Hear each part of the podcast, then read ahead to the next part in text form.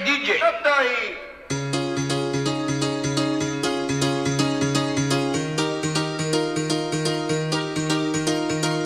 Estás escuchando Radio La República.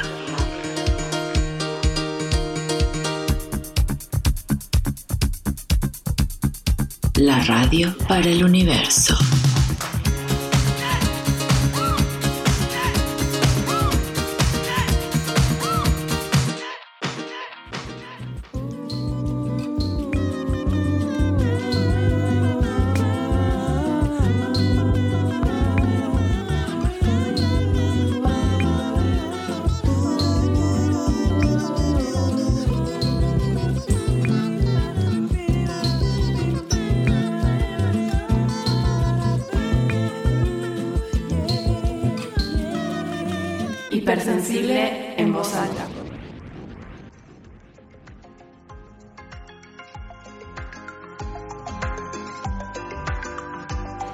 Relajarse? ¿Cómo nos relajamos? ¿Cómo, dormís? ¿De qué lado de la cama dormís? ¿Qué es descansar? ¿Qué chill? ¿Estás al borde del desborde? La mente en blanco, ¿qué es eso? ¿Existe el silencio?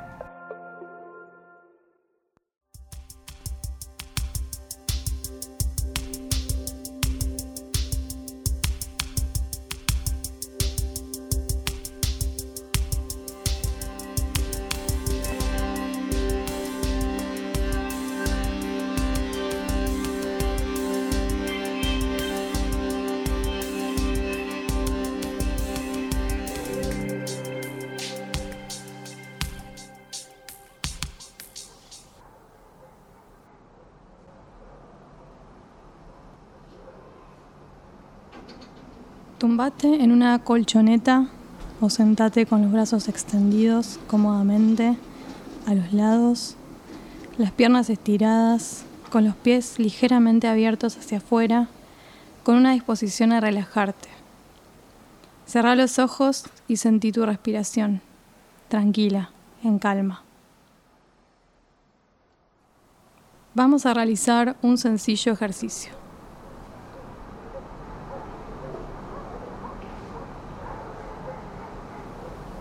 Toma conciencia de tu respiración. No la modifiques en absoluto. Simplemente observa cómo respiras. De igual forma en que mirarías la llama de una vela observando sin juzgar. En el mundo hay más atmósfera que tierra. En el aire todo está en contacto con todo. Toma conciencia de que algo respira en vos. No te cuesta esfuerzo alguno respirar. Respirás y te llenas de calma. Respirás y llenas de aire el espacio.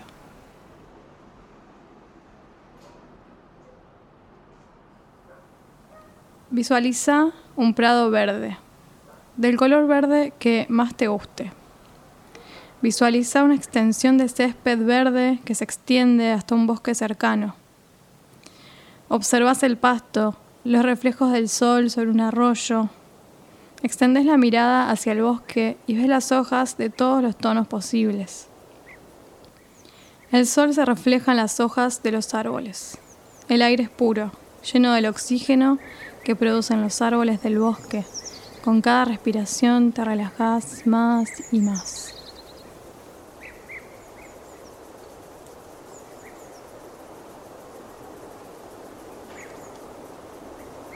Observa tu respiración sin modificarla. Toma conciencia de que algo respira en vos. No te cuesta esfuerzo alguno respirar. Respirás y te llenas de calma. Visualiza una playa de arena dorada. Mirás hacia el horizonte. El mar está tranquilo y azul. Se desliza con suavidad hasta la orilla, donde lentamente las olas se deshacen mientras escucha el sonido de la espuma.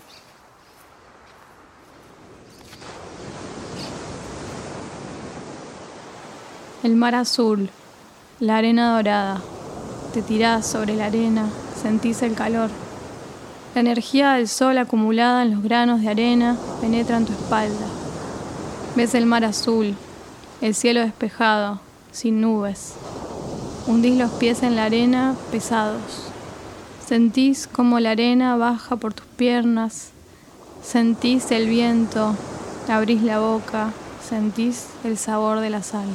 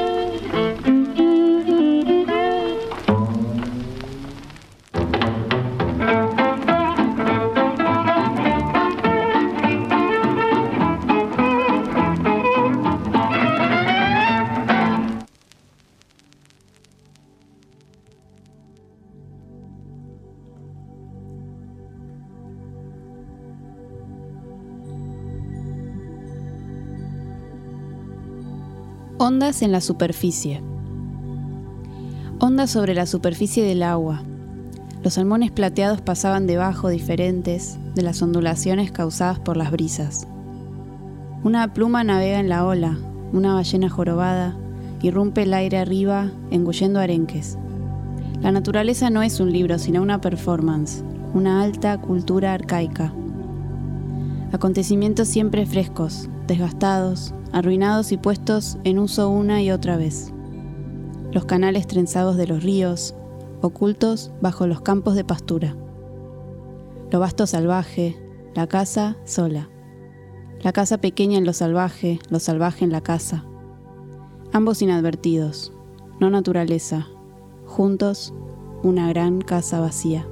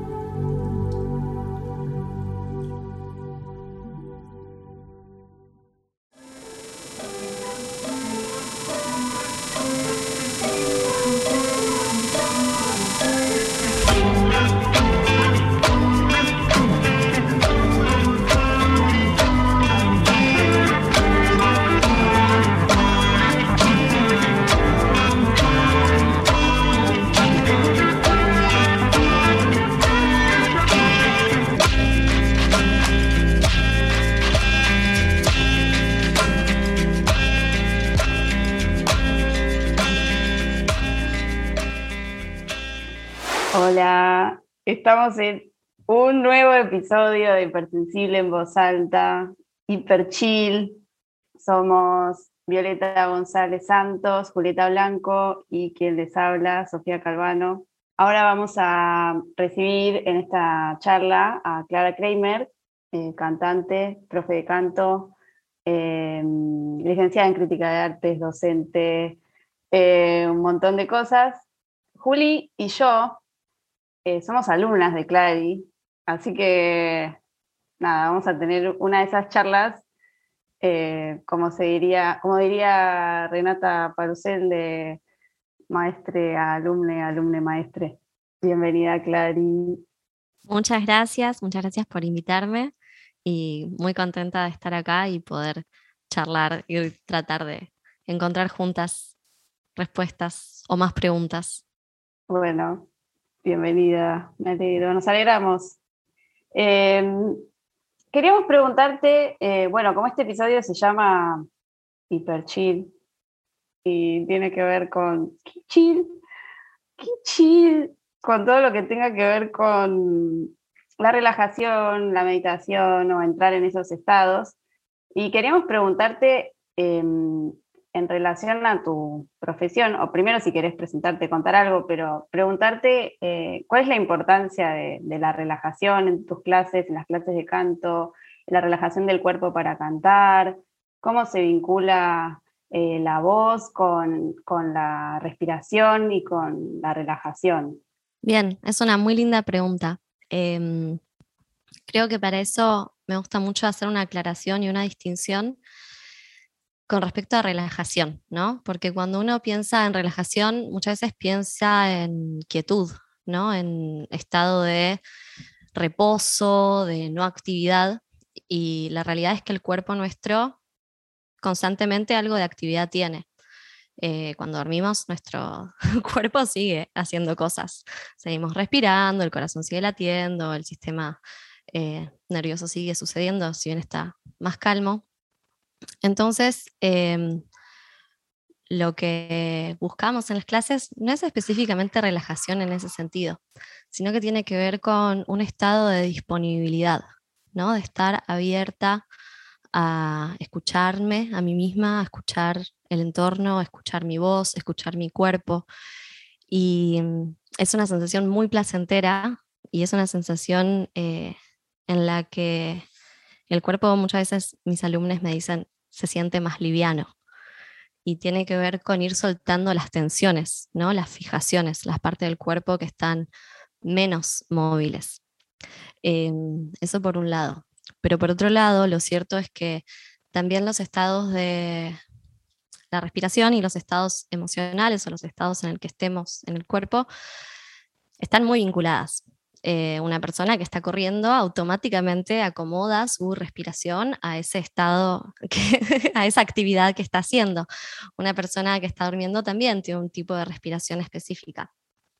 Pero así como la actividad eh, que estemos haciendo corporal influye en la respiración, el estado emocional también influye en la respiración. Probablemente una persona que está muy angustiada, su respiración esté em, bastante más trabada, más cerrada, más achicada. Una persona que está muy estresada también. Y al revés, cuando estamos tal vez un poco más contentas, ¿no? Estamos respirando de manera más libre y disponible.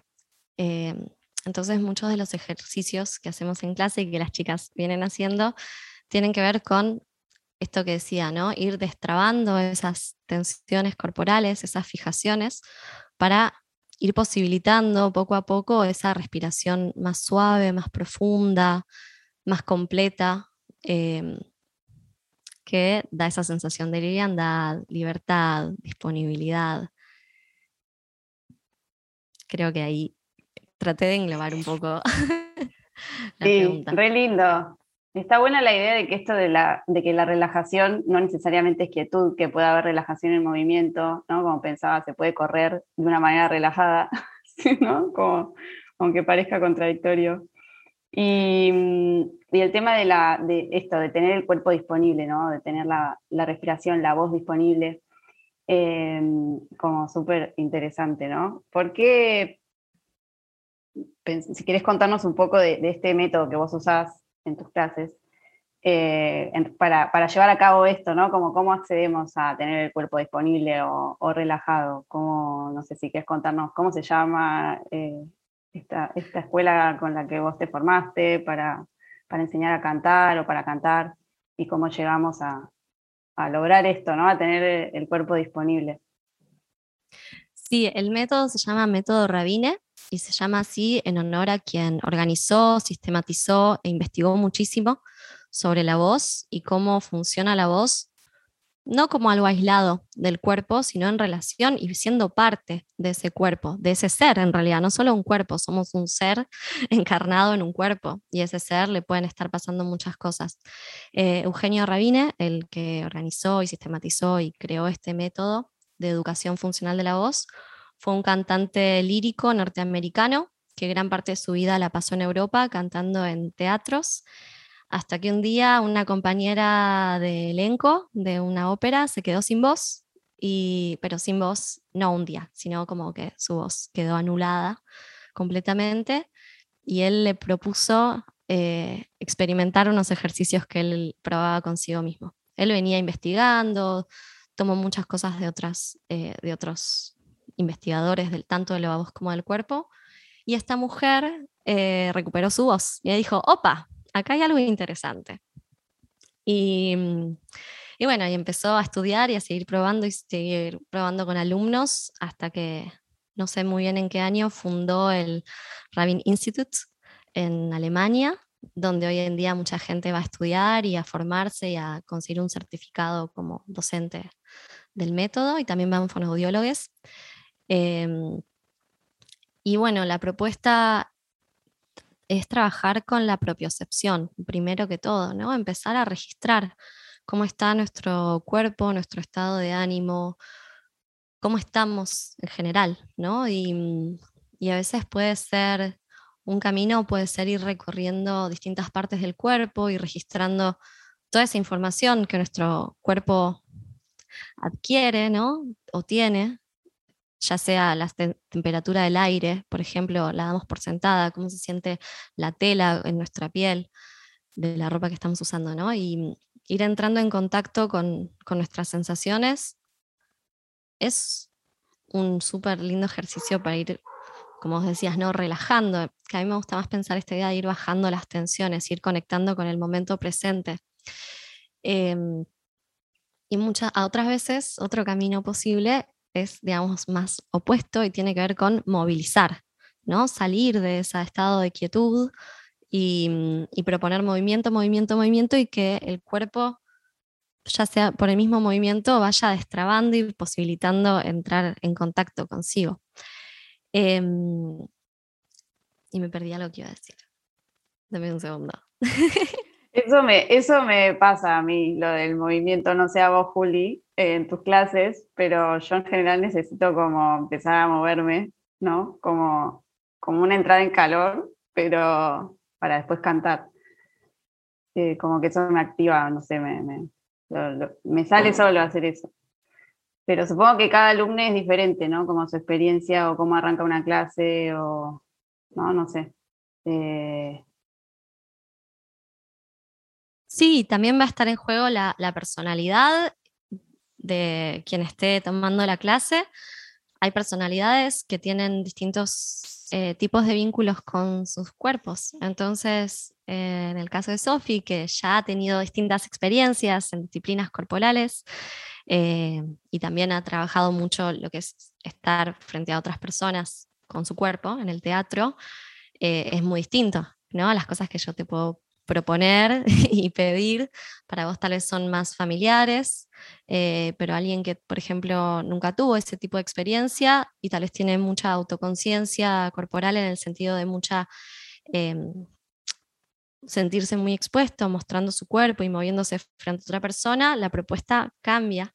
Y entonces siempre la idea es que desde lo que cada uno pueda ir mejorando, eh, pero no en el sentido de mejorar la voz y ser mejor cantante, sino mejorando el estado, ¿no? El estado eh, de bienestar, el estado eh, de disponibilidad corporal, el estado de la movilidad en general, y así mejorando también la función vocal, entendiendo la función vocal como una función dentro de otras del ser humano. Juli, querías decir algo, ¿no? Sí, no, que de hecho creo que a mí me pasa mucho que yo tengo que bajar un poco la velocidad. Siempre estoy como pasada de energía o, siempre como un poquito más adelante y entiendo cuando voy a la clase que para respirar mejor o, o para justamente poder articular mejor la respiración necesito bajarme unos niveles de temporales, como que me tengo que poner más en cámara lenta, porque si es por mí yo arranco como un cohete, pero no respiro tampoco, entonces ahí como que tengo que respirar porque tengo que bajar la velocidad. Así que, nada, igual depende del día, obviamente. Em, una pregunta que, que me parece que estaba buena o que me parecía interesante también era por qué elegiste este método en lugar de otro, porque entiendo que hay muchos tipos de clases de canto y muchos métodos diferentes. Hay algunos que están enfocados en otra cosa. Em, ¿Vos por qué elegiste este? Porque me gustó mucho. Yo probé otros métodos de los que también tomo algunas herramientas y también disfruté y también aprendí. Em, pasé por el bel canto y pasé también por un, un entrenamiento fonocorporal con una maestra que amo mucho que se llama Mariana Pereiro. Y, la verdad es que creo que también llegué al método Rabine con cierta disponibilidad y cierta apertura y cierta posibilidad de disfrutarlo gracias a esos entrenamientos previos que tenía. Y cuando llegué al método, eh, me acuerdo de, mis primeras clases con un profesor muy, muy bueno del método, que salía y era otra voz, era otra persona, era otra Clary y era como, ¿y esto estaba ahí? ¿Dónde estaba? O sea, ¿dónde estaban esos graves? ¿Dónde estaba esa manera de cantar eh, con tanta comodidad? Y una amiga mía que fue la que me insistió mucho para que probara el método Rabine, em, se sorprendió mucho cuando le conté, yo todavía no, todavía no entendía mucho de qué iba y le decía, yo salgo y siento el cuerpo distinto y no entiendo muy bien por qué siento el cuerpo distinto después de la clase. Las clases eran por el barrio de Once acá en Cava y estaba esperando el 64 y sentía como el cuerpo se había organizado distinto, como mi disponibilidad corporal estaba distinta y flasheé, flasheé en colores. Em, y después años más tarde tomé clases con otra profe que, que me ayudó también a comprender que, de qué iba, ¿no? Porque antes tenía como la experiencia, pero la parte racional no había llegado y cuando empecé también a complementarlo con la parte racional, que a eso es algo que me gusta mucho en la clase, ¿no? Como que pensar que el concepto, bueno, y esta es una frase de Eugenio Rabine, que cantamos como pensamos y pensamos como cantamos. Y mm, el concepto que uno tiene al realizar una acción también viene de Feldenkrais esto. Eh, el concepto que tenemos sobre una actividad va a influir en el modo de cómo lo, hacemos, ¿no? Eh, y también por eso me gusta mucho responder estas preguntas en clase. Las chicas ya lo sabrán, que nos quedamos también charlando de esto porque cómo pensamos nuestro cuerpo influye en cómo lo sentimos, ¿no? En el sentido de qué actitud tomamos hacia nuestro cuerpo. Si nosotras queremos como controlar todo lo que hace, en vez de permitir que el cuerpo haga lo que necesita también, em, no lo estamos llevando hacia el camino de la libertad, lo estamos llevando hacia el camino de la rigidez y la estructura y el deber. Y eso creo que también fue algo que me enamoró mucho del método Rabine, que las propuestas son invitaciones a probar, ¿no? Distintas maneras de hacer lo que hacemos. Ustedes, chicas, sabrán que en las clases les digo, probémoslo haciendo esto, a ver qué pasa. Y desde esa nueva propuesta de cambiar algo que venimos haciendo de una manera, surge otra posibilidad, otra sensación, y después ahí aparece la libertad, en elegir cuál me gustó más, cuál se sintió mejor, cuál eh, destrabó algo en mi cuerpo.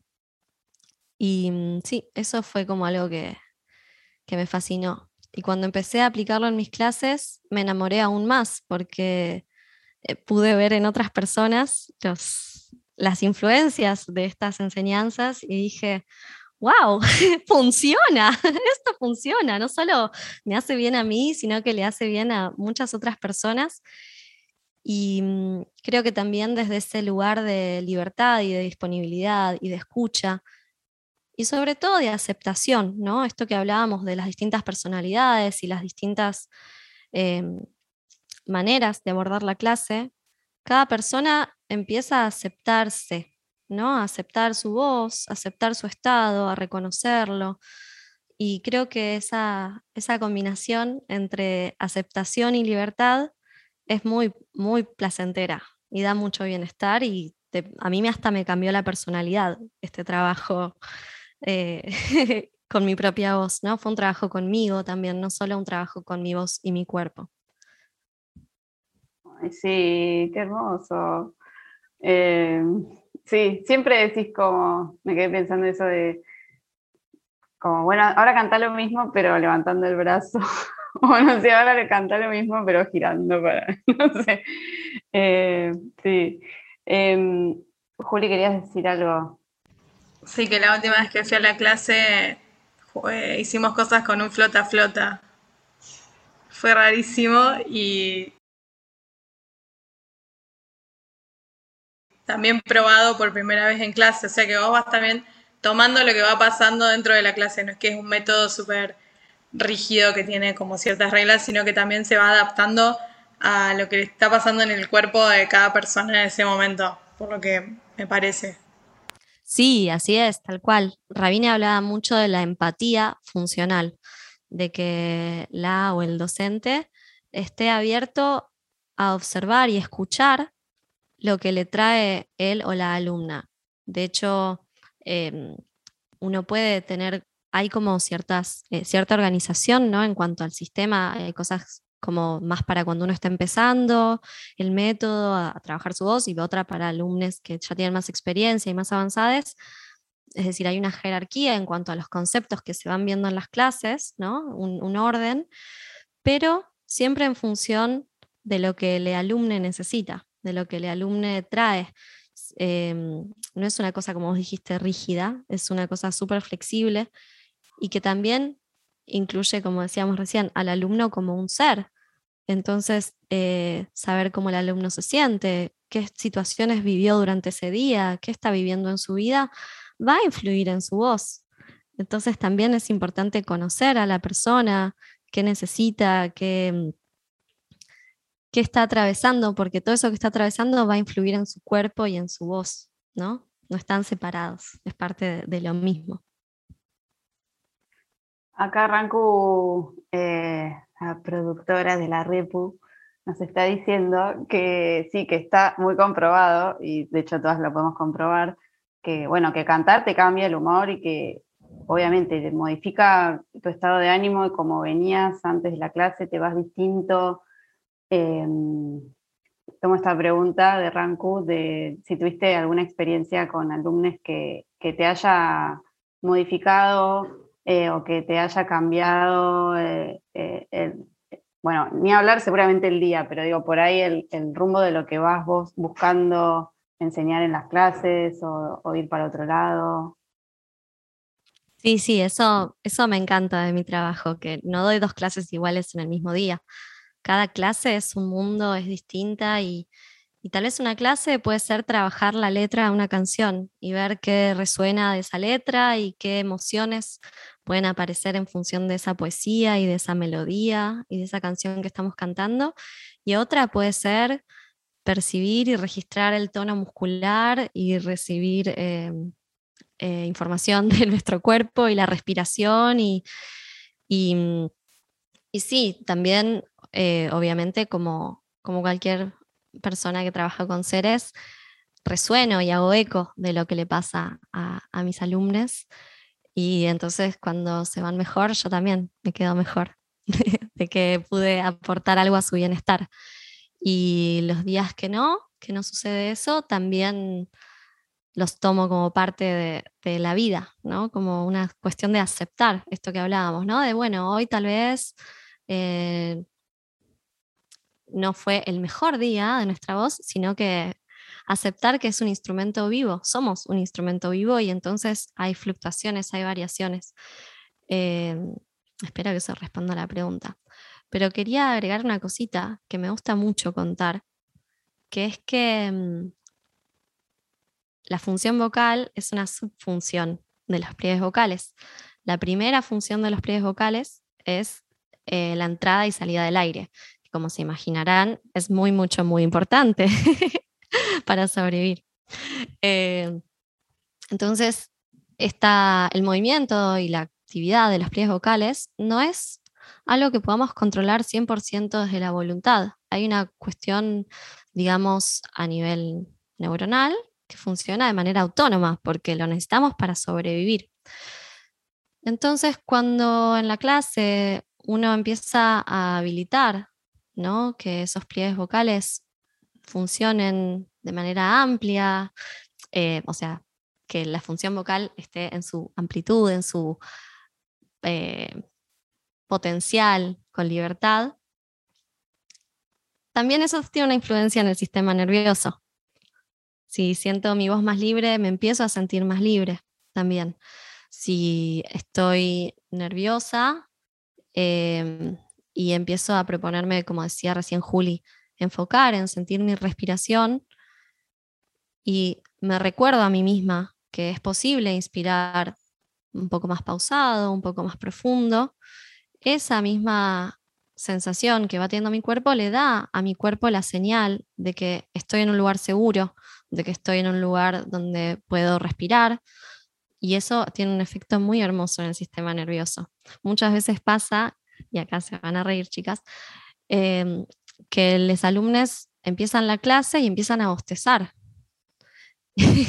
y es hermosísimo. Muchas veces me piden perdón y yo digo, no, no, es hermoso, es tu sistema nervioso que está diciendo, acá estoy bien, acá puedo relajar, acá esto, me siento en un espacio seguro. Em, porque cuando estamos muy nerviosas sabrán que no hay mucha posibilidad de bostezo. El cuerpo está en estado de alerta. Entonces, así como el estado mental influye en la respiración, hay como una especie de reciprocidad, ¿no? Entre que si uno puede enfocar en la respiración, puede aliviar estados de alerta. Eso quería agregar. Sí, nos encanta esa data. Eh, gracias, Clarice. Em, bueno, muchas gracias por contarnos todo esto, por charlar con nosotras. Eh, si querés eh, contarnos cómo ubicarte, tus redes o algún contacto por si alguien tiene ganas de tomar clases y de cambiar su humor mediante el canto, que te puede contactar. Sí, claro, me pueden buscar en Instagram como Clary Kramer. Kramer se escribe, se escribe con K, K-R-E-M-E-R. y latina M-E-R. O si no, más fácil, me mandan un mail a clasesconclari.gmail.com. Genial, buenísimo. Muchas gracias, Clary. No, muchas gracias y quiero decir que soy muy fan del programa. Aguante. Yo quiero decir que este programa entrena su voz de podcast en las clases de Clary Kramer. Uso y recomiendo Por eso. Clary Kramer. Por eso nos escuchan tan lindo. Hermosas, muchas gracias.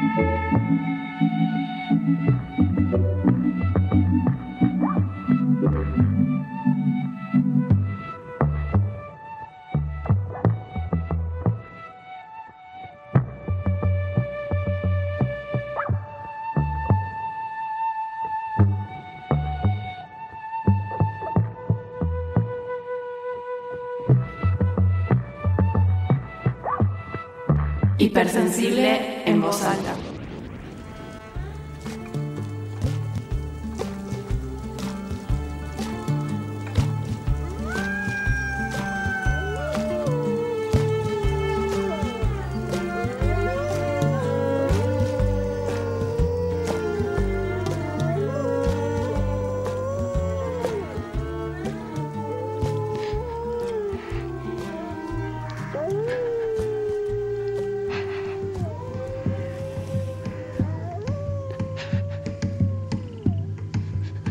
¿Puedes unir tu alma con el uno de modo que no puedan separarse? ¿Puedes dominar tu energía vital hasta hacerla tan dócil como la de un niño? Sol de los arenales, regada en sangre del bravo Saihuenque, grito que está volviendo en tu desbocado otro pehuenche.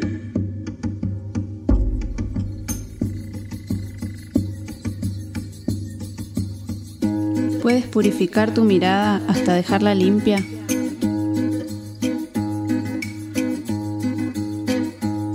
¿Puedes permanecer como un ave cuando se abren y se cierran las puertas del cielo?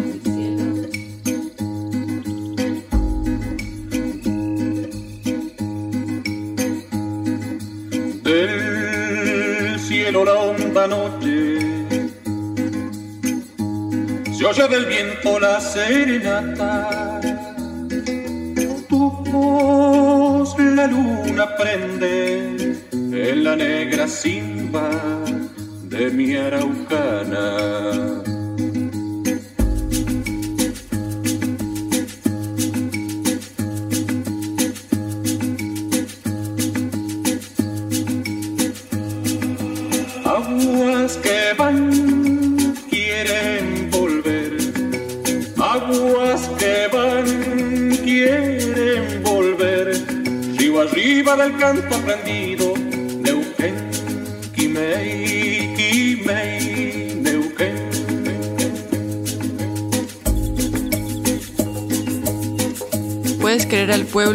Al Estado practicando la no acción. ¿Puedes conocer y comprender todo sin usar la inteligencia?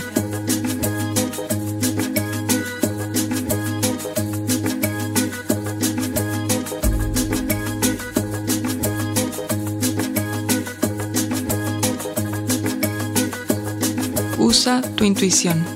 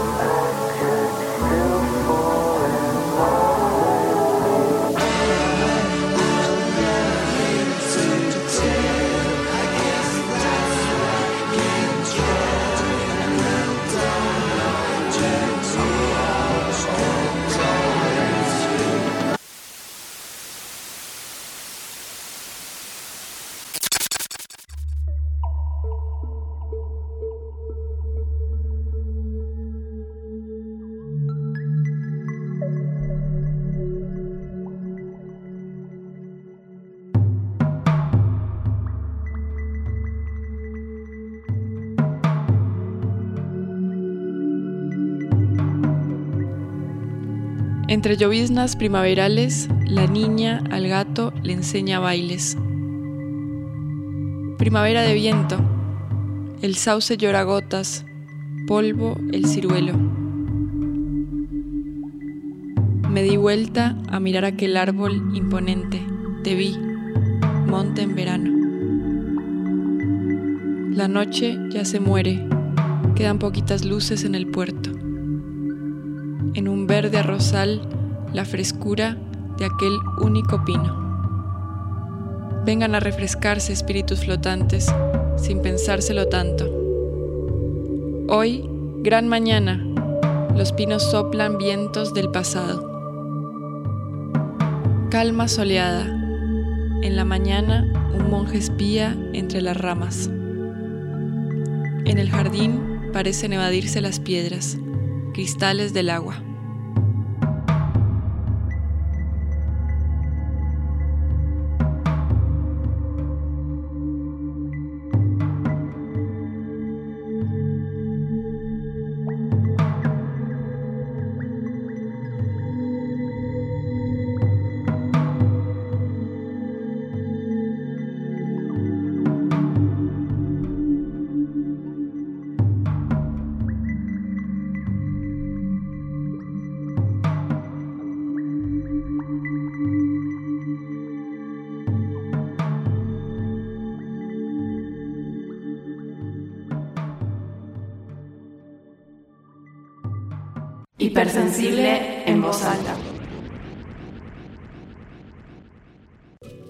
En este episodio participaron Diego Belay, Clara Kramer, Gary Snyder y algunos haikus del libro del haiku compilado por Alberto Silva.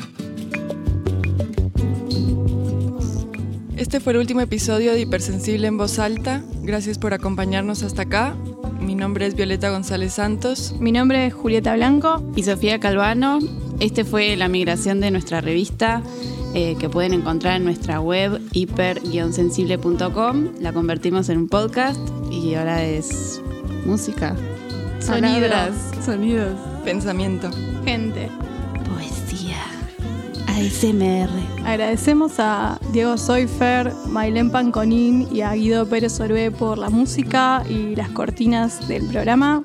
Si les gusta nuestro contenido, les invitamos a entrar a nuestra página web hiper-sensible.com y a darnos un cafecito. Es súper fácil y nos ayuda un montón para poder seguir creando y haciendo cosas, invitando a personas, etc. Es un contenido totalmente autogestivo, así que nos viene muy bien todo tipo de apoyo que nos brinden. Y para escuchar los programas pueden entrar en Spotify y buscar La República o buscar Hipersensible en voz alta o también entrar a la página de La República. Queremos agradecer a todas las personas que nos enviaron sus audios, eh, sus sueños, sus lamentos eh, y todas las cosas que nos contaron. Nos encantaron y este podcast se hace entre todos, es colaborativo. Gracias.